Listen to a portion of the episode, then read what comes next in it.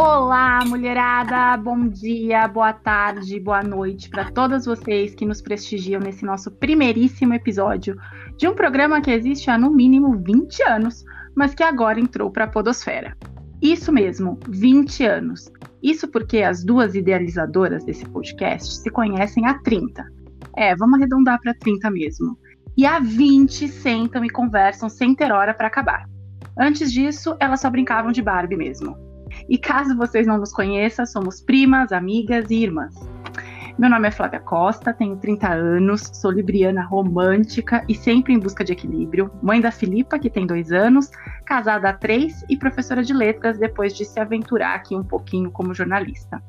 Temos aqui também comigo minha querida Paty Cocato, de 32, capricorniana porreta, objetiva e pé no chão, apaixonada pela independência, por energias, mente humana e finanças.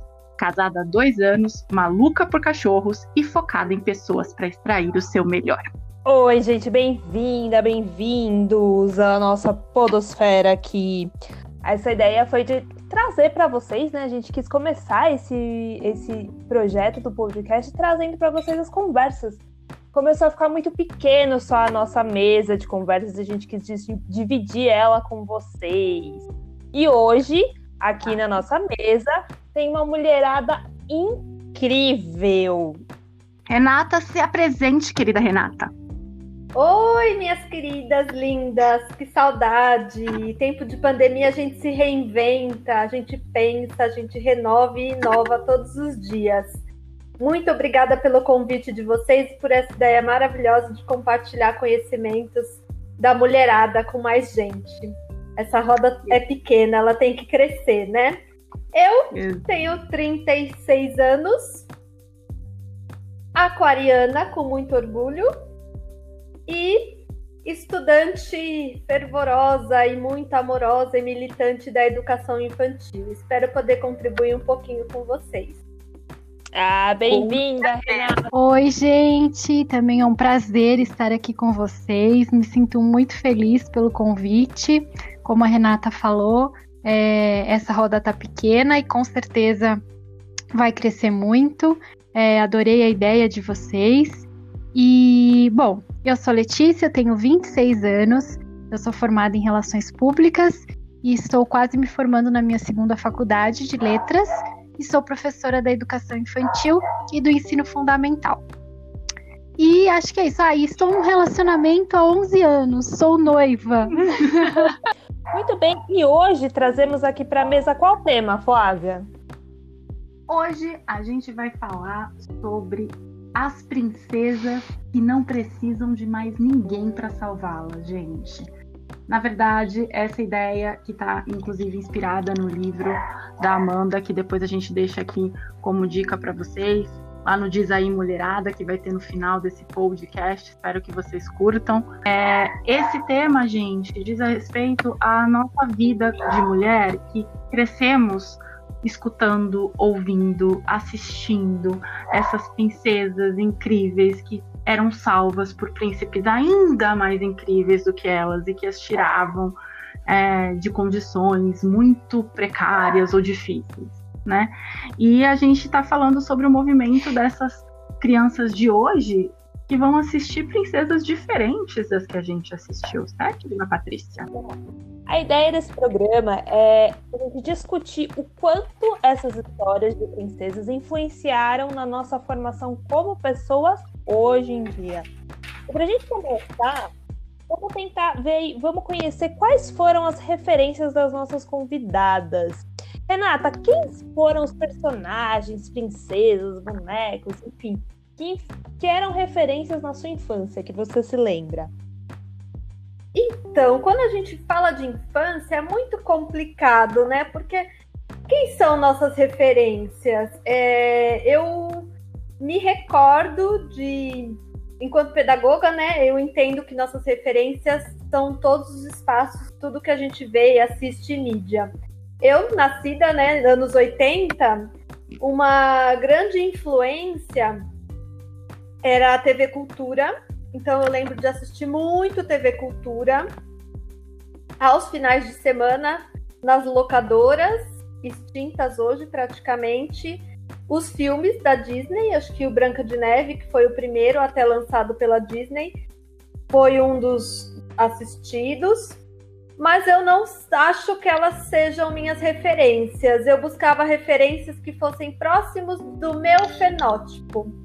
Então eu buscava referências. Tinha a Xuxa, que era muito forte, mas como eu não era loira, eu tinha um pouco de resistência, porque eu queria que alguém fosse parecida comigo. Então eu, me, eu me espelhava um pouco na Mara Maravilha, porque ela era morena, né? Olha só que bom, né? Que boa referência. Branca de Neve. Branca de Neve, que tinha o cabelo castanho. Então, eu buscava personagens que tivessem uma aparência física parecida com a minha. E isso acho que revela um pouco do quanto nós precisamos de referências próximas do nosso fenótipo para a gente também se sentir bem, né? Se sentir confortável enquanto criança e ter uma adolescência, adulto depois.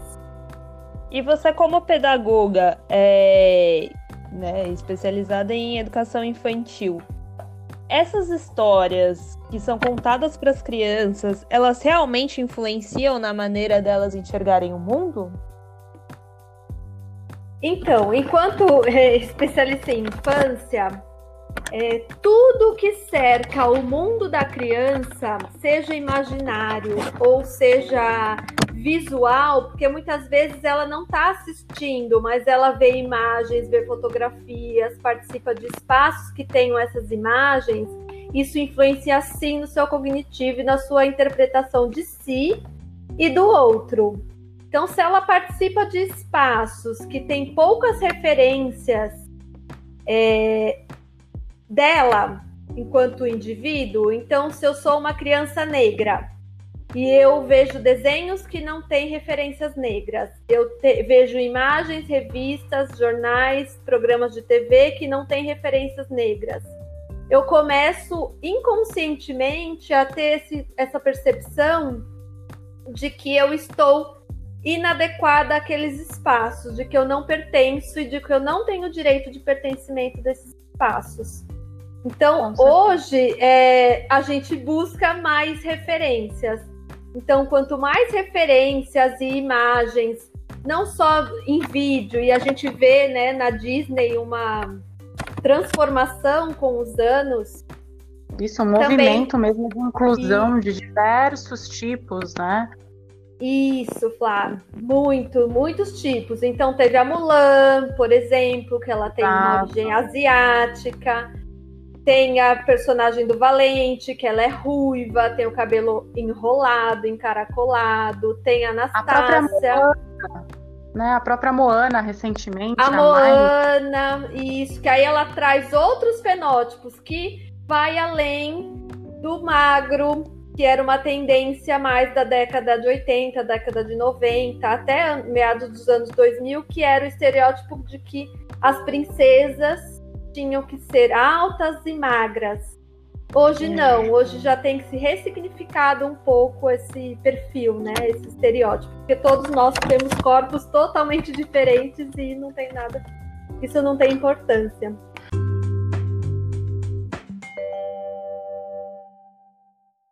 Se a gente, para você que está em casa aí entender, a gente, não, nós não estamos no mesmo ambiente, estamos em plena pandemia, então tá cada uma aí na sua casinha, então a gente não tem como trocar olhares aqui para que cada uma entenda que é para parar de falar ou para pedir a palavra. Então às vezes a gente vai se atropelar assim mesmo. É, só para fazer uma linha do tempo, a nossa querida convidada Letícia vai eu sugiro que ela fica, fique para o final agora, porque como a Rê passou essa infância nos anos 80, né? Eu e você passamos, eu e você, Patrícia, passamos nos anos 90, né? E a nossa querida caçuleta aqui, dona Letícia, passou no comecinho dos anos 2000. Então acho que já vamos, podemos falar aí um pouco dessas diferenças, né? É, Sim. De acordo? De acordo, de acordo. Sim. É, então, assim, falo rapidinho aqui por mim, né? Você sabe que quando eu. Ah, desculpa, buzina, gente. É, quando eu casei, algumas pessoas falaram para mim que eu estava com um vestido muito parecido com o da Cinderela. E assim, o vestido da Cinderela é azul, né, gente? Vamos combinar.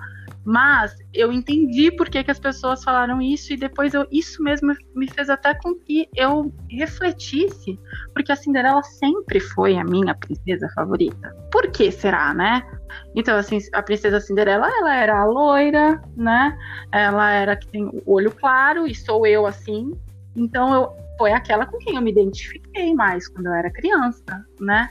Então, é, eu sempre essa alma romântica que sou até hoje, acho que tem muito disso, né? De aí vir ali o príncipe, aquela princesa que tudo suporta, né? Porque vamos combinar, a Cinderela é aquela que, putz, meu, perdeu o pai, não teve nada, né? As irmãs maltratavam, tinha inveja da beleza dela, sei lá eu do que. Então, é, eu acho que eu, de todas as princesas, e foi muito engraçado quando as pessoas comentavam isso comigo. Eu falava, nossa, sério? Mas, gente, que engraçado, né? Sempre foi minha princesa favorita. Então, às vezes, as nossas escolhas, olha só, com 30 anos casando, talvez eu tenha escolhido um vestido parecido com de uma princesa que eu me identificava quando eu tinha 10, né? É muito maluco isso. E você, dona Paty? Você era das princesas? Eu gostava, eu gostava das eu gostava da história das princesas, eu gostava da, dos contos de fadas. Não sei até que ponto eles me influenciaram. Deve, devo ter alguma coisa aqui no inconsciente. Mas eu confesso que algumas me incomodavam muito, sabe? Tipo, a Branca de Neve é uma, é uma história que eu não suporto, velho. Eu, eu acho a Branca de... de Neve. Cara, eu acho a Branca de Neve uma menina muito apática, sabe? Muito fora da realidade. Eu, eu, eu sou muito pé no chão. Sempre fui desde muito pequena. Então eu acho que eu enxergava isso, que ela era muito fora, gente, sabe? Ah, se liga, quem é que sai cantando passarinho, correndo na vida, tudo feliz, com uma pessoa que a gente matar, sabe? Eu tinha essa noção. Essa Mas pessoa das... não tem TPM, né? das, das princesas, é... tinha esse negócio que a Renata falou, era difícil me identificar, porque era o estereótipo europeu, né? Loiras de olho azul e extremamente brancas eu sou Sim. morena, então não tinha tanta aquela identificação por conta do físico, né? Do visual. Uhum. Eu tinha eu gostava muito da Cinderela, mas olha como eu enxergava a Cinderela diferente.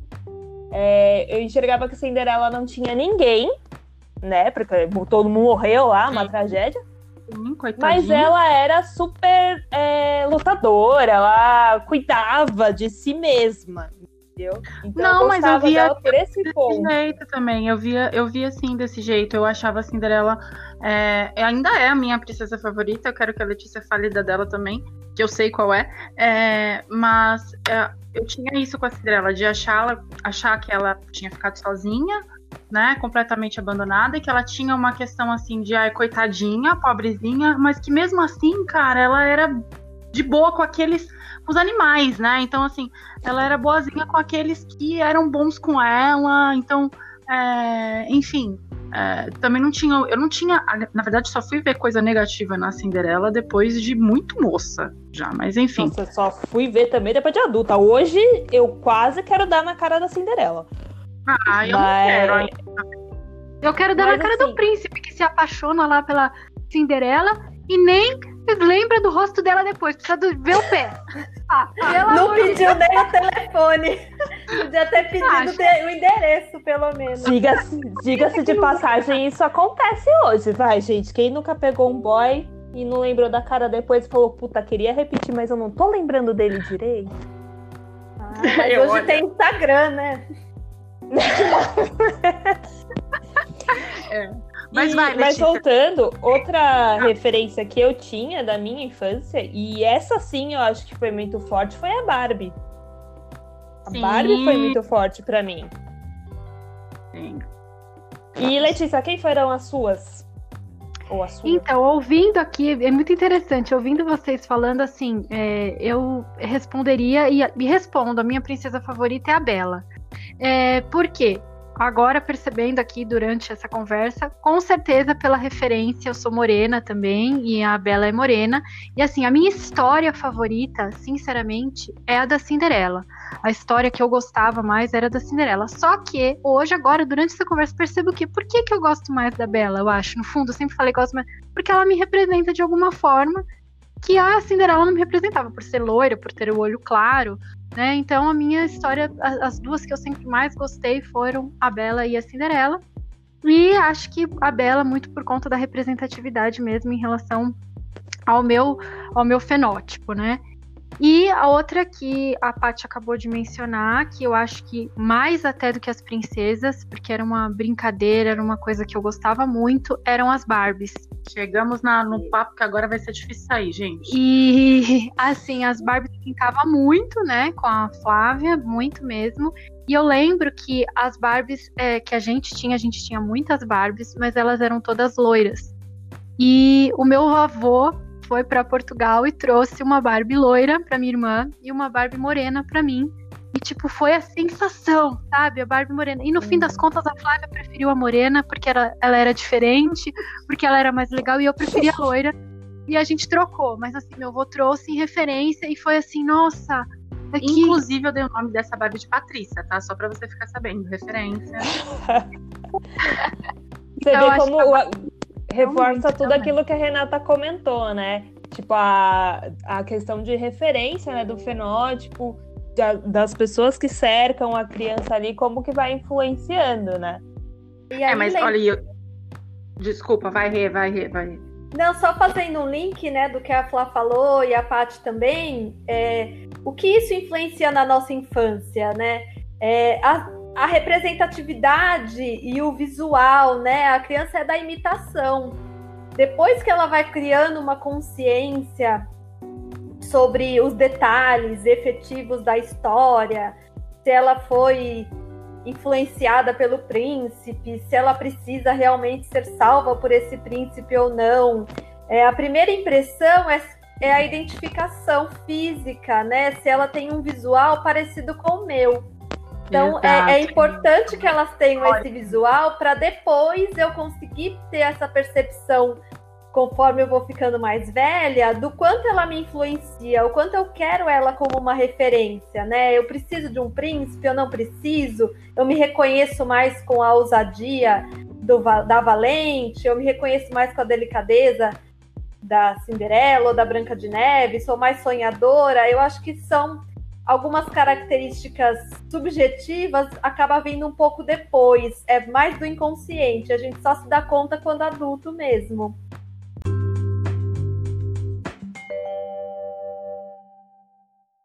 Nessas nossas Verdade. escolhas. E agora a pergunta de um milhão de dólares ou não. Afinal, essas histórias infantis que de princesas, inclusive a Barbie teve um monte de história relacionada, né? Teve Barbie de todas as princesas. Elas Sim. nos influenciaram positivamente ou negativamente? Eu acho, posso, posso entrar? Sim. Eu acredito que a gente tem dois jeitos de ver, né? A gente pode ver de duas maneiras. Eu acredito que por muito elas nos influenciaram negativamente, principalmente no que diz respeito à aceitação de padrão de beleza. Assim, eu acho que essa é, é, esse é o ponto principal negativo, porque assim é o que eu tô falando. Eu sempre me ai, me, me espelhava ali na Cinderela porque de uma maneira ou de outra eu me via nela, né? Eu queria ser igual a ela. Ela era o mais próximo que eu tinha de mim. E quem não tinha nenhuma princesa próxima de si? E aí, como é que fica a aceitação dessa criança? Como é que fica, a, a, enfim, a questão disso, de fenótipo, de referências e tudo isso que a gente disse. Então, eu acredito que dessa parte do que diz respeito ao padrão de beleza, eu acho que é muito negativo. As Barbies, gente, pelo amor de Deus, o corpo das Barbies, né? É, inclusive essa essa Barbie morena que meu avô trouxe, que era a Barbie, minha Barbie favorita, é, que ele trouxe que era morena, ela era a, a Courtney Cox, gente porque ela era branquela de tudo, mais, mais branca do que as no Barbies normais, um olho super azul e o cabelo preto. Então, assim, ela era muito diferente. Tem foto dela. Se vocês quiserem, eu tiro que ela tá aqui inteiraça, que minha filha quer brincar com ela, eu falo pra minha mãe, essa não. É, mas eu acho que esse é um exemplo básico, assim, de como que na, no nosso tempo não existia esse tipo de representatividade e eu acredito que isso influenciava sim a gente negativamente. Agora, no que diz respeito à personalidade, eu acho que a gente tem até que mencionar que elas podem ter sim é, mostrado pra gente coisas positivas, né? Então, a persistência da Cinderela, né, mesmo é, no que diz respeito a, a ela continuar ali com a, com a índole dela sem ser interrompida por toda aquela maldade que estava ao redor dela, é, a própria Bela, mesmo que ela tinha tudo isso por amor ao pai, né? Então, eu acho que existem pontos aí que a gente precisa ver é, tanto negativamente quanto positivamente. Esta sou eu falando, mas não sei. Eu sou uma defensora da Disney. E você, Lê? O que, que você acha, Letícia? Eu acho que eu, como uh, mulher branca, é, acho que talvez para mim ela não tenha tido um reflexo negativo, mas talvez para aquela criança negra que na minha época não existia, não tinha uma princesa da Disney negra, não tinha. Aí sim eu acho que pode ter influenciado negativamente a aceitação, é, se sentir é, parte mesmo, sabe? Poxa, não tem ninguém que me represente, né? Até os próprios desenhos, eu vou indo agora até para o universo um pouco de desenho mesmo. Na minha época não tinha as superpoderosas, tudo é sempre branco, é sempre loiro, é sempre com olho claro, né? Então, assim, eu acho que para. É, num geral, eu acho que não influenciam negativamente né? Mas para algum, algumas pessoas acredito que, que sim. E ela teve algum ponto positivo que você vê? Não, eu vejo que assim, para mim eu acho que foi é, a influência foi positiva, mas eu acredito que para quem não se, não se sentiu representado, pode ser que tenha que seja muito negativo. Até porque, né, você sempre foi magrela, né? A questão, isso é outra questão, né? Se a gente for parar para pensar. Então, a Letícia sofreu bullying, vamos dizer assim, né, no que diz respeito a ser magra demais. Magra demais Agora, e uma criança é, que não tá dentro daquele padrãozinho ali, daquele corpo, daquela Barbie, daquela princesa, fica na luta, fica né? Na, na luta, luta para atingir, pra né? atingir aquilo e não consegue nunca, né? E não consegue nunca. Mas vamos, vamos falar sobre isso até você falando, ah, você sempre foi muito magrela. Sim, sempre fui. E queria, durante muito tempo, ah, não, eu quero ter um peito maior, eu quero ter uma bunda maior, que nem a Barbie tinha, entendeu? Porque era isso, essa busca, eu tive sim, essa, isso me influenciou sim. Imagino também que o contrário deva ter acontecido muito, e deva acontecer muito, né? E você, e você Renata? Renata. Então, eu, eu, eu concordo. Eu acho que a gente não tem que endemonizar e nem endeusar as situações. A gente tem que buscar um equilíbrio. E hoje, por estudos, né, e por graças a Deus nossa sociedade está mudando o seu pensamento. A gente consegue ter criticidade sobre as Barbies, sobre os desenhos da Disney e demais outros que aparecem, né? Que a Disney acaba tendo uma proporção maior mais visibilidade. Né? Ela é um produto que ela não fica só no desenho, ela gera muitos outros produtos. E isso é a consequência maior. Então, é uma mochila, é uma lancheira, é um caderno, é um vestido. Não é só um desenho que ela está assistindo. Então, nesse sentido, eu acho que ela tem uma interferência muito grande negativamente se ela não proporciona uma diversidade. A partir do momento Sim. que ela começa a proporcionar essa diversidade, tanto de, de pensamentos também, de personalidades das princesas, né? O que é ser uma princesa? Eu preciso ter uma princesa num desenho necessariamente? Né? Eu preciso ter um príncipe? Então são vários questionamentos. Eu posso colocar todas as possibilidades, não no mesmo desenho, mas que eu tenha uma variedade de desenhos que faz com que cada criança se reconheça, se identifique e possa se inspirar e entender o com que ela se sente mais confortável. Mas a gente também não pode jogar toda a culpa no desenho, né? Uhum. Essas crianças essas crianças têm adultos por trás delas que são responsáveis pelo que elas assistem, pelo que elas leem, pelos espaços que elas frequentam.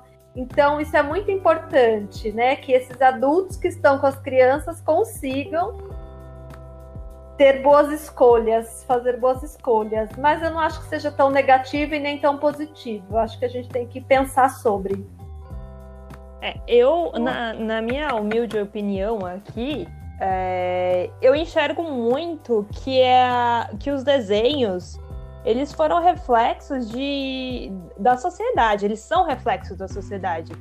Então, eu hoje, olhando os desenhos que foram escritos na década de 50, eu acho eles puta negativo. Mas olhando na época, é, eu acho que eles trazem uma referência opressiva, mas do, principalmente para a mulher, mas porque era o reflexo da sociedade daquela época, né? A Cinderela, a primeira versão da Cinderela da Disney foi na década de 50. Como que eram as mulheres, o papel da mulher, o lugar da mulher no, na década de 50? Era mesmo Ela... daquela dona do lar. Era, é? né? Exatamente, isso. Então eu, não, eu vejo pelo lado positivo que ao longo disso a gente também vê a nossa evolução, o quanto a gente cresceu. Mas o lado negativo é que traz uma referência de opressão ali que eu acho que não é bacana. Mas eu também acho que a, o mundo da, da Cinderela, da Cinderela, das fadas, enfim, das princesas, ela traz o, a imaginação. Eu acho que o ponto positivo dela é exatamente isso. Não pode nem deusar, nem demoniar. Mas ela traz o mundo da imaginação, de você explorar coisas novas, de você de ativar a nossa criatividade, né? Eu acho que, pelo menos para mim, acho que teve muita influência nisso de abrir a cabeça, a minha cabecinha de criança para novos mundos fora ali da minha realidade, né? Completamente diferente.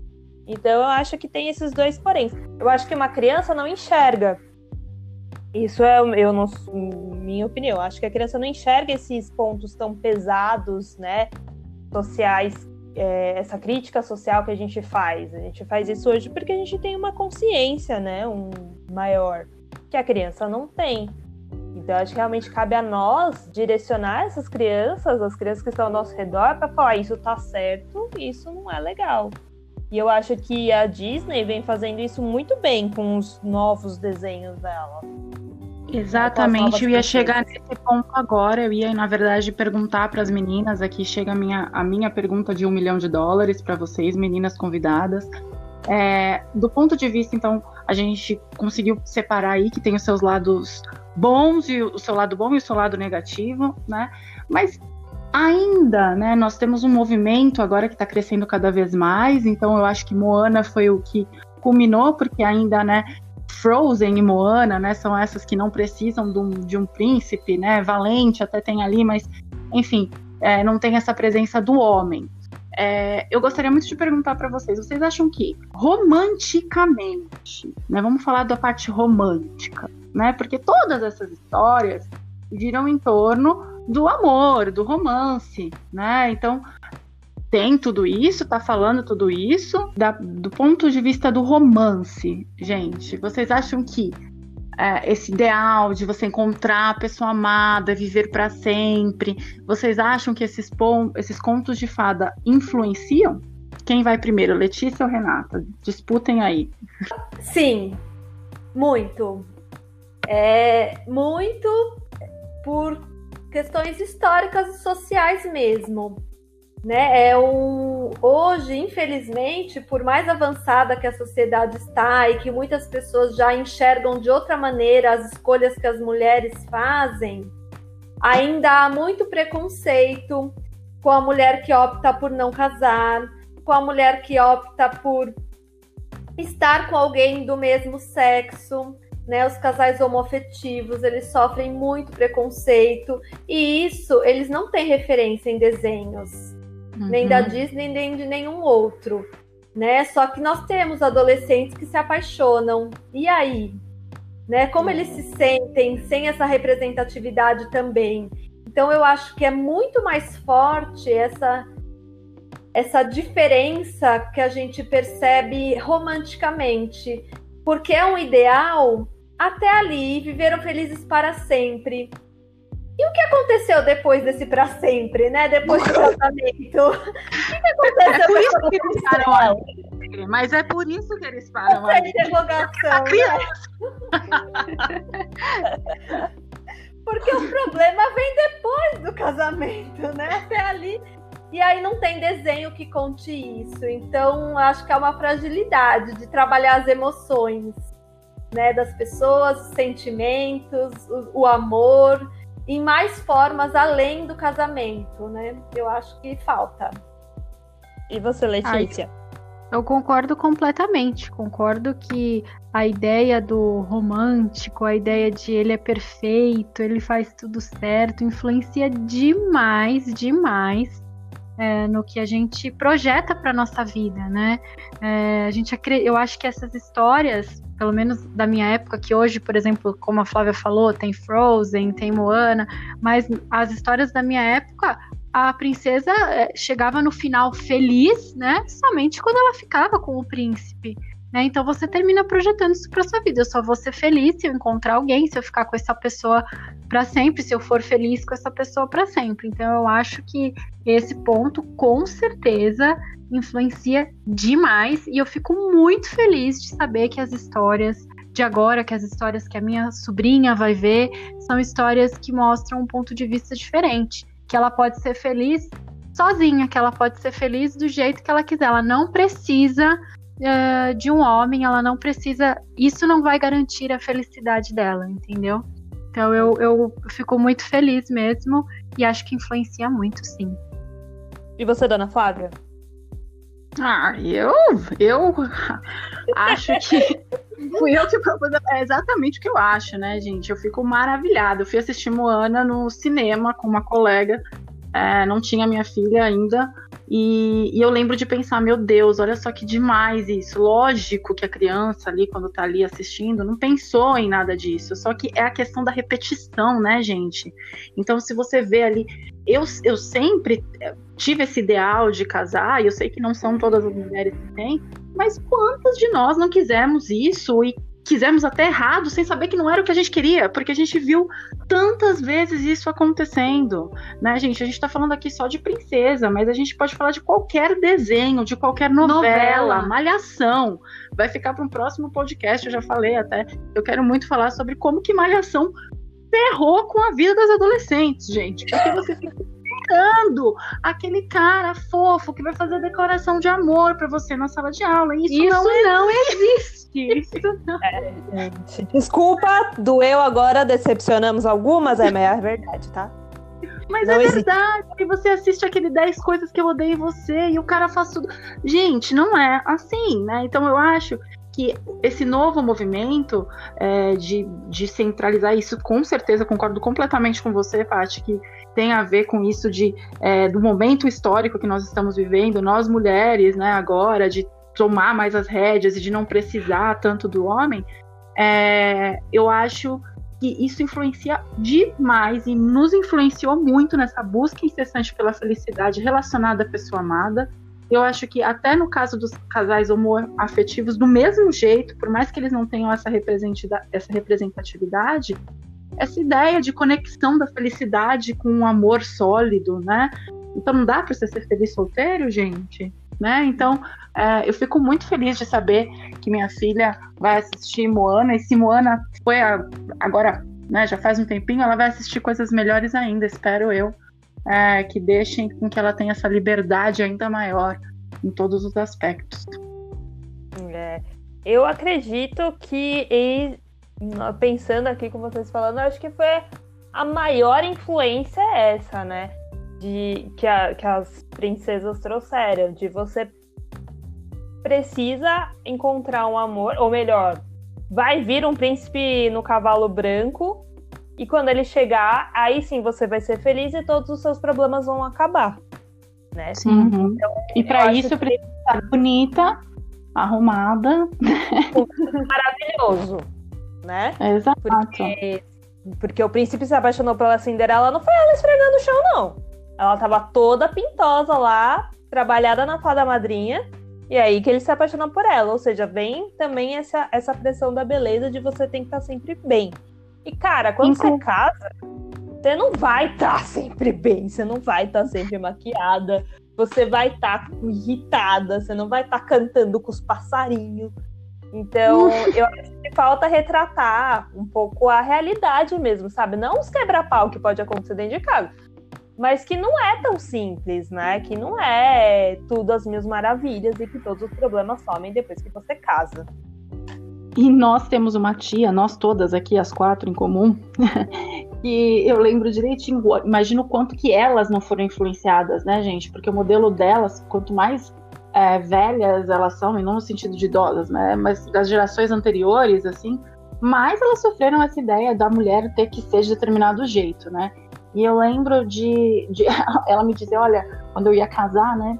Pra eu ficar ali preparada, ali com uma base próxima, ali perto do, do meu do meu criado mudo, porque ela sempre acordava antes e passava uma basezinha assim embaixo dos olhos e tinha uma balinha ali do lado para que o esposo não sentisse o bafo. Gente, olha isso! Ai, gente, é Fica a dica aí se for boy novo. Gente, os homens podem fazer o mesmo. Então, Exatamente. Já deixa um em cada cômoda. É. A balinha aí do lado. Por que, que ele não pode sentir o meu bafinho matinal e eu tenho que sentir? Né? Então, Deus é, é, isso, esse é o tipo de coisa que eu acho que nós já temos vantagem, né? Nós aqui, nossa geração já tem muita vantagem é, quanto às gerações anteriores, porque às vezes as pessoas repetem esse discurso e nem pararam para pensar, né? No, olha que, olha que papel que a gente teve que se submeter, né? É. E, quantas, e quantas se submetem a esse para sempre, né? Sim. Tentando forçar um para sempre, vive um para sempre infeliz com aquela pessoa e esquece que pode ter um monte de príncipe por aí rodando, te esperando. Com certeza. Com certeza, Sim. muito mais reais, né? E... Muito mais reais. Eu acho, que, eu acho que é isso, e eu acho que o fato de a gente estar tá discutindo isso, né, já, já abre muito, uh, já mostra o quanto que a gente já evoluiu, né? Porque antes a gente absorvia, eu acho que muitas pessoas absorviam tudo isso sem nem perceber o que estava acontecendo, né? Então eu acho que essa questão de separação mesmo de gênero, olha, vocês homens, vocês lidam com o mal, enfrentam o mal, solucionam as coisas, né? É, é lógico, esse é um programa para mulherada, então a gente fala para mulherada. Mas eu acho que também é, esse discurso tira deles também essa possibilidade da sensibilidade, tira deles também essa, esse compromisso com o Felizes para Sempre, porque eles não cresceram com essa história do Felizes para Sempre, né? É. Vamos nós. Que, que eles tinham que ser o príncipe, pô. Né? Então, pô, se tivesse um eu, eu acho que inconscientemente eles têm sim essa ideia de ter é. que salvar, de ter que salvar, de ter que encontrar essa mulher, de ter que dar certo. Eu acho que também incute o imaginário deles. Só que aliado ao outro lado, a, a uhum. força, a proteção dessa mulher frágil, né? Que não é tão frágil assim. Não. Então, é, é, é os papéis. mais difícil ainda lidar, né? Porque é. não foi preparado, né? Isso, com certeza. A mulher tem que ser frágil, o homem forte. Por quê, né? Por quê, né? E isso é papo para outro podcast, hein? Vamos deixar Sim. separado aí. Com e agora, certeza. caminhando, caminhando aqui para o final, é, eu queria que cada uma de vocês dissessem um ponto positivo das princesas dos anos 90 e um ponto positivo das, do século 21 e o que, que ainda precisa ser inserido nos futuros é, desenhos que, tem, que vão surgir por aí. Nossa, que difícil! Começa você aí, coração. Ah, que difícil! Você que pensou na pergunta, arrasa aí, depois a gente vai daqui. Eu acho que um valor que as princesas dos anos 90 trouxeram é o valor de família, de formar família. Uhum. Aqui eu não estou falando o tipo de família, é só o valor de se ter família, tá? Estamos tirando alguma coisa boa. As do século XXI, o do empoderamento. Eu acho que elas estão muito empoderadas e dando novos. É, ressignificando amor né? Amor não é mais só aquele de homem e mulher romantizado.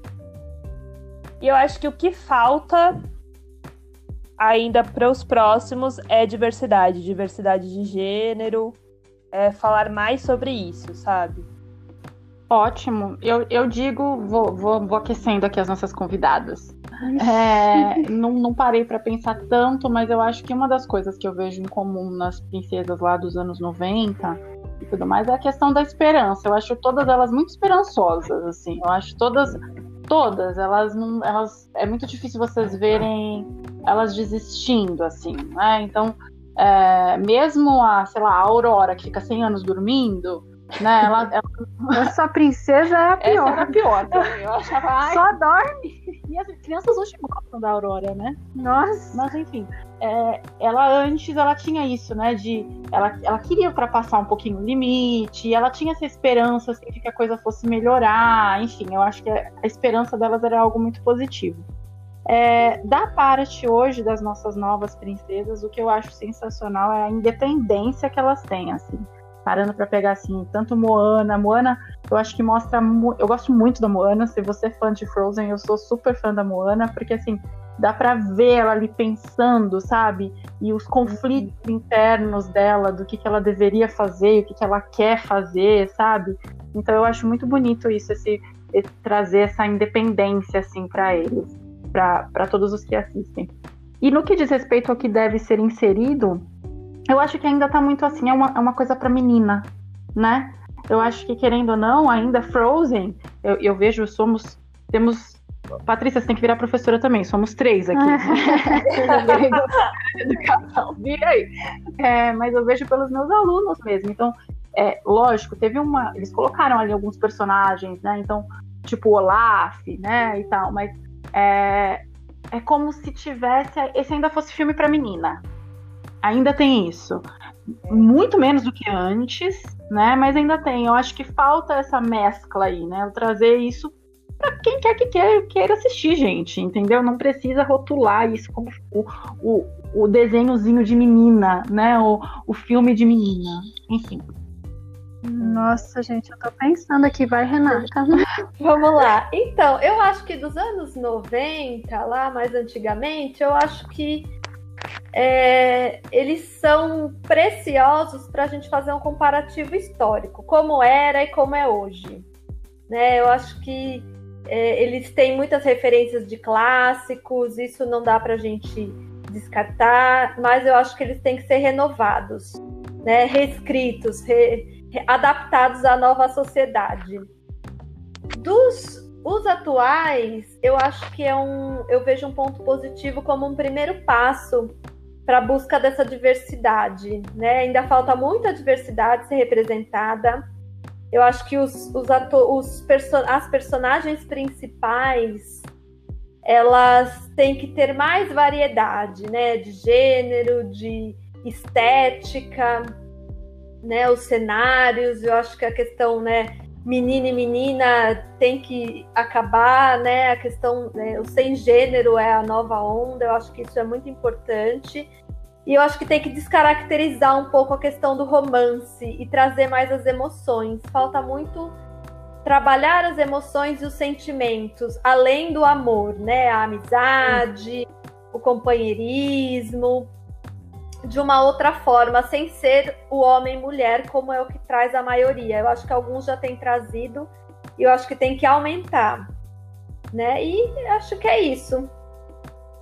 Chegou, Chegou a Eu vou roubar aí algumas ideias. Vou dizer que as dos anos 90, eu acho que o que é bem bacana é realmente a esperança, fato delas serem sonhadoras, que eu acho que isso é importante para criança, sim, ter uma coisa mágica ali. Eu acho que é importante. Eu dou aula para crianças muito pequenas e eu acho que esse mundo mágico é muito legal, é muito interessante.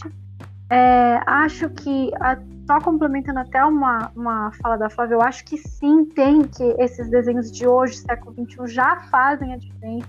Eu tenho muitos alunos que se identificam com Frozen, que se identificam com Moana, e eu fico muito feliz de tipo ver as crianças se identificando com esse não só meninas, entendeu? Sair um pouco, eu acho que já começou esse processo Bom. de parar de ser uma coisa de menino para menina, porque na minha época, na minha sala de aula, se um menino falasse: "Ah, eu amo a Cinderela, eu amo nossa, era super estranho, a criança era condenada. Hoje, nas, nas aulas que eu dou, nas turmas que eu dou aula, é absolutamente normal, sabe? Ai, teacher, qual o seu desenho favorito? Ah, é Frozen. Eu acho isso muito bom, porque tem essa, uh, essa diversidade mesmo. Acho isso muito bom, acho isso um ponto muito positivo.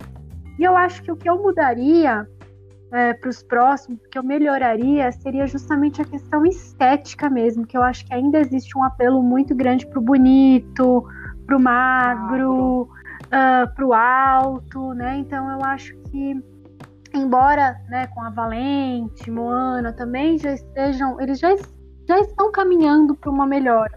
Mas eu acho que ainda falta um pouquinho que pode diversificar mais no sentido da estética mesmo.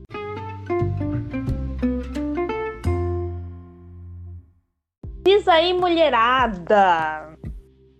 Para quem não sabe, provavelmente vocês não sabem, né? Porque é o nosso projeto aqui, é o nosso programa piloto, mas o Diz aí Mulherada é a ideia de que no final a gente sempre dê alguma dica ou algo é, do tema que a gente ache válido, que todas vocês que nos escutam é, assistam, leiam, vejam, enfim, corram atrás. É, dica boa mesmo. E eu, eu vou começar. Alguém aqui quer. Aliás, quem gostaria de começar aí com uma dica aí pro Diz aí, mulherada? Falam aí, falem aí, mulherada. Uma dica de um livro que eu li faz um tempinho e eu gosto, gostei muito dele e inclusive coloco em prática as dicas é, para educar crianças feministas da Chimamanda.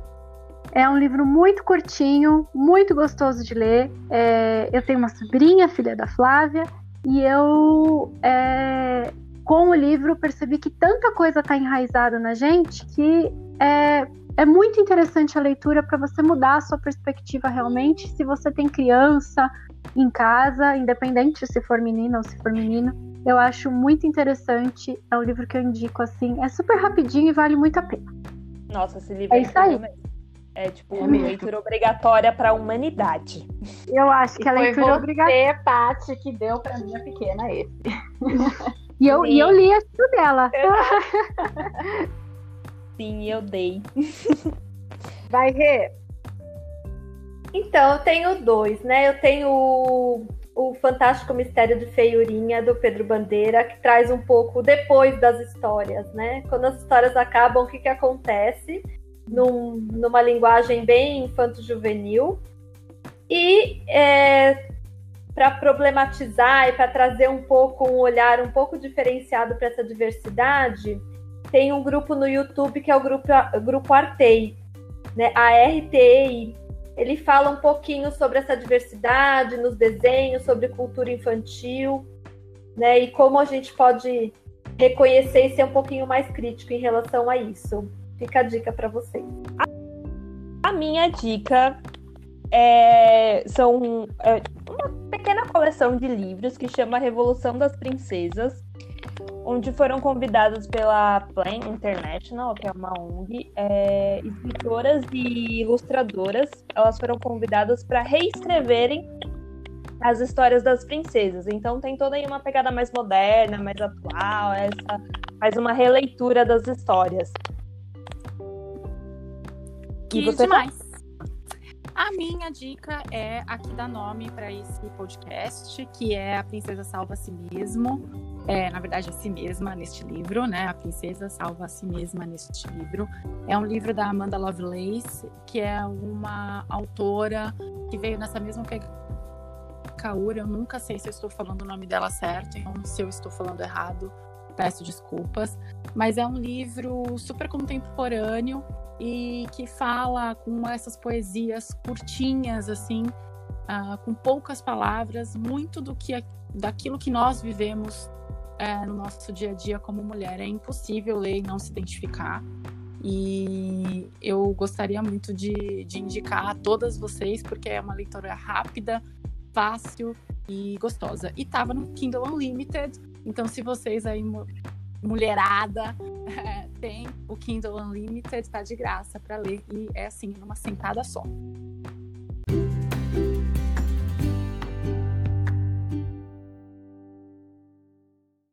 Aê, muito bem. Muito obrigada, dicas. Vocês devem ter percebido que todas nós indicamos livros, isso quer dizer que sim, todas nós gostamos muito de ler, então vocês sempre vão ter dicas de livros aqui, com certeza. Verdade.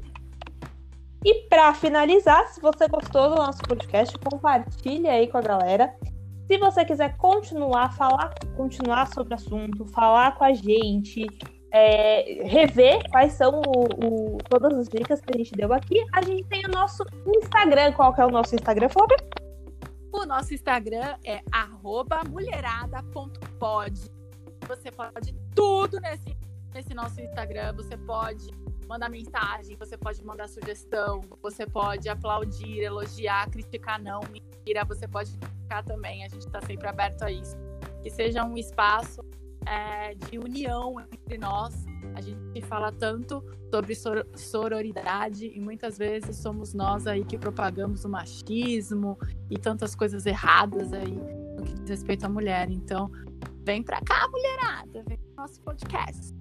Vem pra cá, mulherada. Eu queria agradecer muitíssimo as nossas convidadas, porém, essas convidadas são especiais, pois elas têm cadeira fixa aqui. Então, Exatamente, vão... porque eu gostei muito. Renata, suas considerações finais? Ai, foi muito bom conversar com vocês, abrir essa roda para todo mundo. Sintam-se à vontade para entrar, chegar e conversar. Obrigada, vocês são os amores. Continuem assim com temas polêmicos e críticos. Vamos pensar, pôr a mulherada para pensar. Obrigada. Muito obrigada a você. Letícia. Obrigada, Rê. Obrigada, gente. Adorei o convite. Gostei mais do que eu pensava que eu ia gostar de participar. Você tanto mais. É, tudo que enriquece aí, faz a gente pensar mais, com certeza faz um bem danado para nós. Então, obrigada de verdade. E a mulherada que escutar a gente, uh, continue acompanhando. Tenho certeza que vocês vão gostar muito. Yay! Obrigada, agradecemos super a sua presença. Agradeço a todas as que, todas vocês que estão nos escutando e agradeço você, minha parceira, prima, irmã, Paty, que tornou é, esse esse podcast possível com a sua ideia, jogando. Eu sou muito louca para começar um podcast, ou você acha que é uma loucura? E então vamos, vamos, vamos enlouquecer junta como a gente enlouquece há 30 anos. É isso, é gente. Isso aí. Muito obrigada. Beijo, até a próxima. Beijo, até. Beijo, tchau. Yay!